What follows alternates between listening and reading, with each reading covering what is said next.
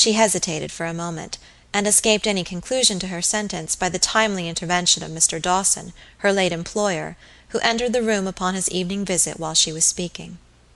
He felt the patient's pulse, asked two or three questions, pronounced the baronet to be steadily improving, exchanged a few commonplace remarks with Alicia and Lady Audley, and prepared to leave the room. Robert rose and accompanied him to the door. "I will light you to the staircase," he said, taking a candle from one of the tables, and lighting it at the lamp. "No, no, Mr. Audley, pray do not trouble yourself," expostulated the surgeon. "I know my way very well indeed." Robert insisted, and the two men left the room together. As they entered the octagon antechamber, the barrister paused and shut the door behind him. "Will you see that the door is closed, Mr. Dawson?" he said, pointing to that which opened upon the staircase. I wish to have a few moments' private conversation with you." "With much pleasure," replied the surgeon, complying with Robert's request. "But if you are at all alarmed about your uncle, Mr. Audley, I can set your mind at rest. There is no occasion for the least uneasiness. Had his illness been at all serious I should have telegraphed immediately for the family physician." "I am sure that you would have done your duty, sir," answered Robert gravely. "But I am not going to speak of my uncle. I wish to ask you two or three questions about another person. "Indeed?" "The person who once lived in your family as Miss Lucy Graham; the person who is now Lady Audley." Mr. Dawson looked up with an expression of surprise upon his quiet face. "Pardon me, Mr. Audley," he answered. "You can scarcely expect me to answer any questions about your uncle's wife without Sir Michael's express permission. I can understand no motive which can prompt you to ask such questions no worthy motive, at least. He looked severely at the young man, as much as to say, "You have been falling in love with your uncle's pretty wife, sir, and you want to make me a go between in some treacherous flirtation; but it won't do, sir, it won't do." "I always respected the lady as Miss Graham, sir," he said, "and I esteem her doubly as Lady Audley, not on account of her altered position, but because she is the wife of one of the noblest men in Christendom." "You cannot respect my uncle nor my uncle's honor more sincerely than I do answered Robert. "I have no unworthy motive for the questions I am about to ask, and you must answer them." "Must!" echoed Mr. Dawson, indignantly. "Yes, you are my uncle's friend. It was at your house he met the woman who is now his wife.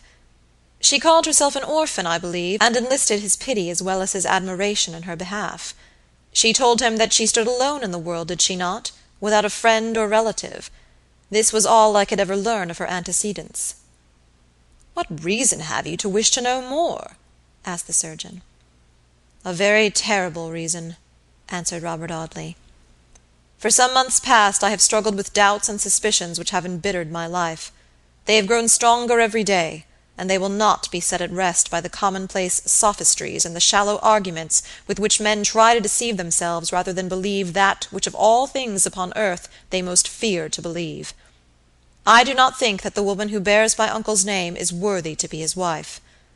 I may wrong her. Heaven grant that it is so. But if I do, the fatal chain of circumstantial evidence never yet linked itself so closely about an innocent person. I wish to set my doubts at rest, or or to confirm my fears. There is but one manner in which I can do this.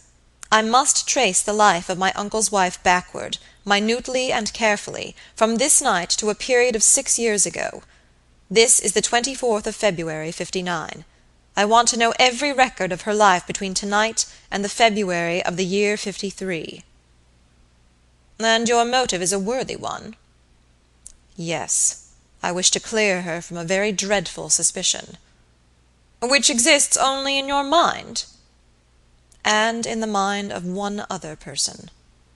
"May I ask who that person is?" "No, Mr. Dawson," answered Robert, decisively. "I cannot reveal anything more than what I have already told you. I am a very irresolute, vacillating man in most things. In this matter I am compelled to be decided. I repeat once more that I must know the history of Lucy Graham's life. If you refuse to help me to the small extent in your power, I will find others who will help me. Painful as it would become, I will ask my uncle for the information which you would withhold, rather than be baffled in the first step of my investigation." Mr. Dawson was silent for some minutes. "I cannot express how much you have astonished and alarmed me, Mr. Audley," he said.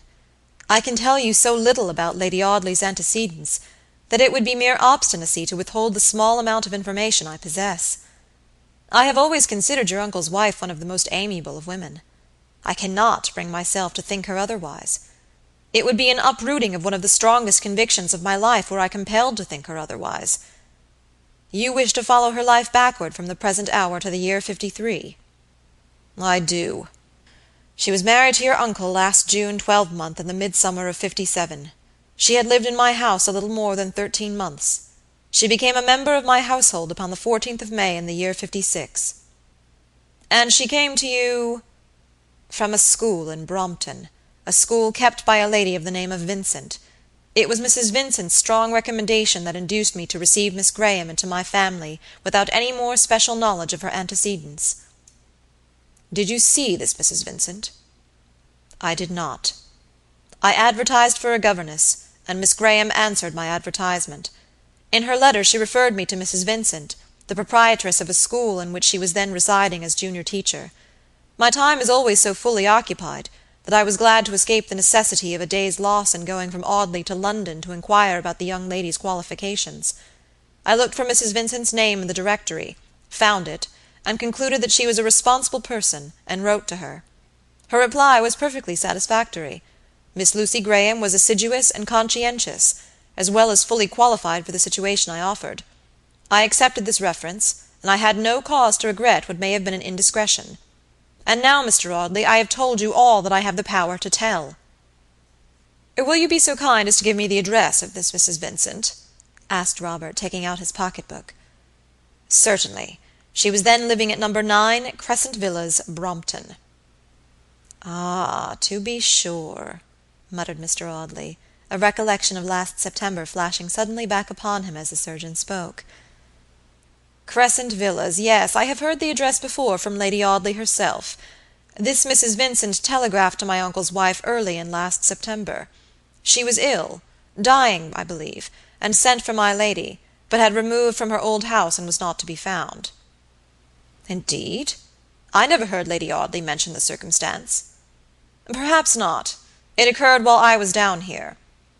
Thank you, Mr. Dawson, for the information you have so kindly and honestly given me. It takes me back two and a half years in the history of my lady's life, but I still have a blank of three years to fill up before I can exonerate her from my terrible suspicion. Good evening." Robert shook hands with the surgeon and returned to his uncle's room. He had been away about a quarter of an hour. Sir Michael had fallen asleep once more, and my lady's loving hands had lowered the heavy curtains and shaded the lamp by the bedside. Alicia and her father's wife were taking tea in Lady Audley's boudoir the room next to the antechamber in which Robert and Mr. Dawson had been seated. Lucy Audley looked up from her occupation among the fragile china cups, and watched Robert rather anxiously, as he walked softly to his uncle's room and back again to the boudoir. She looked very pretty and innocent, seated behind the graceful group of delicate opal china and glittering silver.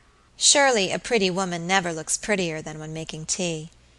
The most feminine and most domestic of all occupations imparts a magic harmony to her every movement, a witchery to her every glance.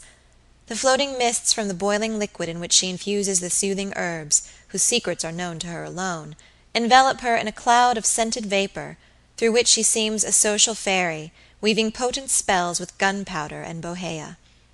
At the tea table she reigns omnipotent, unapproachable. What do men know of the mysterious beverage? Read how poor Hazlitt made his tea, and shudder at the dreadful barbarism. How clumsily the wretched creatures attempt to assist the witch president of the tea tray! How hopelessly they hold the kettle, how continually they imperil the frail cups and saucers, or the taper hands of the priestess! To do away with the tea table is to rob woman of her legitimate empire. To send a couple of hulking men about among your visitors, distributing a mixture made in the housekeeper's room is to reduce the most social and friendly of ceremonies to a formal giving out of rations. Better the pretty influence of the teacups and saucers gracefully wielded in a woman's hand than all the inappropriate power snatched at the point of the pen from the unwilling sterner sex. Imagine all the women of England elevated to the high level of masculine intellectuality, superior to crinoline, above pearl powder and Mrs. Rachel Levinson above taking the pains to be pretty, above tea tables and that cruelly scandalous and rather satirical gossip which even strong men delight in, and what a drear, utilitarian, ugly life the sterner sex must lead. My lady was by no means strong minded. The starry diamonds upon her white fingers flashed hither and thither among the tea things, and she bent her pretty head over the marvelous Indian tea caddy of sandalwood and silver, with as much earnestness as if life held no higher purpose than the infusion of Bohea. "You'll take a cup of tea with us, Mr. Audley?" she asked, pausing with the teapot in her hand to look up at Robert, who was standing near the door. "If you please." "But you have not dined, perhaps? Shall I ring and tell them to bring you something a little more substantial than biscuits and transparent bread and butter?" "No, thank you, Lady Audley. I took some lunch before I left town. I'll trouble you for nothing but a cup of tea." He seated himself at the little table and looked across it at his cousin Alicia, who sat with a book in her lap, and had the air of being very much absorbed by its pages. The bright brunette complexion had lost its glowing crimson and the animation of the young lady's manner was suppressed, on account of her father's illness, no doubt, Robert thought. "Alicia, my dear," the barrister said, after a very leisurely contemplation of his cousin, "you're not looking well." Miss Audley shrugged her shoulders, but did not condescend to lift her eyes from her book. "Perhaps not," she answered contemptuously. "What does it matter? I'm growing a philosopher of your school, Robert Audley. What does it matter? Who cares whether I am well or ill?" "What a spitfire she is!" thought the barrister. He always knew his cousin was angry with him when she addressed him as Robert Audley. "You needn't pitch into a fellow because he asks you a civil question, Alicia," he said reproachfully. "As to nobody caring about your health, that's nonsense. I care." Miss Audley looked up with a bright smile. "Sir Harry Towers cares." Miss Audley returned to her book with a frown. "What are you reading there, Alicia?" Robert asked after a pause, during which he had thoughtfully sat stirring his tea. "Changes and Chances." "A novel?" "Yes." "Who is it by?" "The author of Follies and Faults," answered Alicia, still pursuing her study of the romance upon her lap. "Is it interesting?" Miss Audley pursed up her mouth and shrugged her shoulders. "Not particularly," she said. "Then I think you might have better manners than to read it while your first cousin is sitting opposite you," observed Mr. Audley, with some gravity, "especially as he has only come to pay you a flying visit, and will be off to morrow morning." "To morrow morning!" exclaimed my lady, looking up suddenly. Though the look of joy upon Lady Audley's face was as brief as a flash of lightning on a summer sky. It was not unperceived by Robert. "Yes," he said, "I shall be obliged to run up to London to morrow on business, but I shall return the next day, if you will allow me, Lady Audley, and stay here till my uncle recovers." "But you are not seriously alarmed about him, are you?" asked my lady anxiously. "You do not think him very ill?" "No," answered Robert. "Thank Heaven, I think there is not the slightest cause for apprehension." My lady sat silent for a few moments, looking at the empty teacups with a prettily thoughtful face, a face grave with the innocent seriousness of a musing child. "But you were closeted such a long time with Mr. Dawson just now," she said, after this brief pause. "I was quite alarmed at the length of your conversation. Were you talking of Sir Michael all the time?" "No, not all the time." My lady looked down at the teacups once more. "Why, what could you find to say to Mr. Dawson, or he to say to you?" she asked, after another pause. "You are almost strangers to each other." "Suppose Mr. Dawson wished to consult me about some law business?" "Was that it?" cried Lady Audley, eagerly.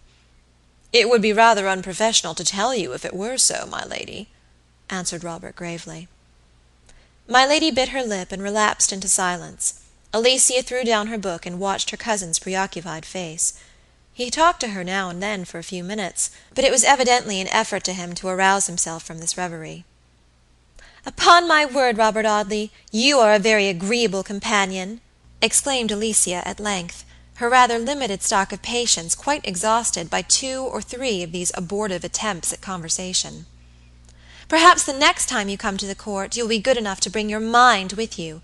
By your present inanimate appearance, I should imagine that you had left your intellect, such as it is, somewhere in the Temple. You never were one of the liveliest of people, but latterly you have really grown almost unendurable. I suppose you are in love, Mr. Audley, and are thinking of the honored object of your affections." He was thinking of Clara Talboys' uplifted face, sublime in its unutterable grief; of her impassioned words still ringing in his ears as clearly as when they were first spoken.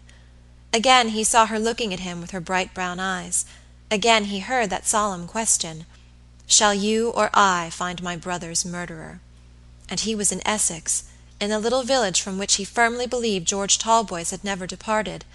He was on the spot at which all record of his friend's life ended as suddenly as a story ends when the reader shuts the book; and could he withdraw now from the investigation in which he found himself involved? Could he stop now, for any consideration? No, a thousand times no. Not with the image of that grief stricken face imprinted on his mind; not with the accents of that earnest appeal ringing on his ear. CHAPTER XXVI.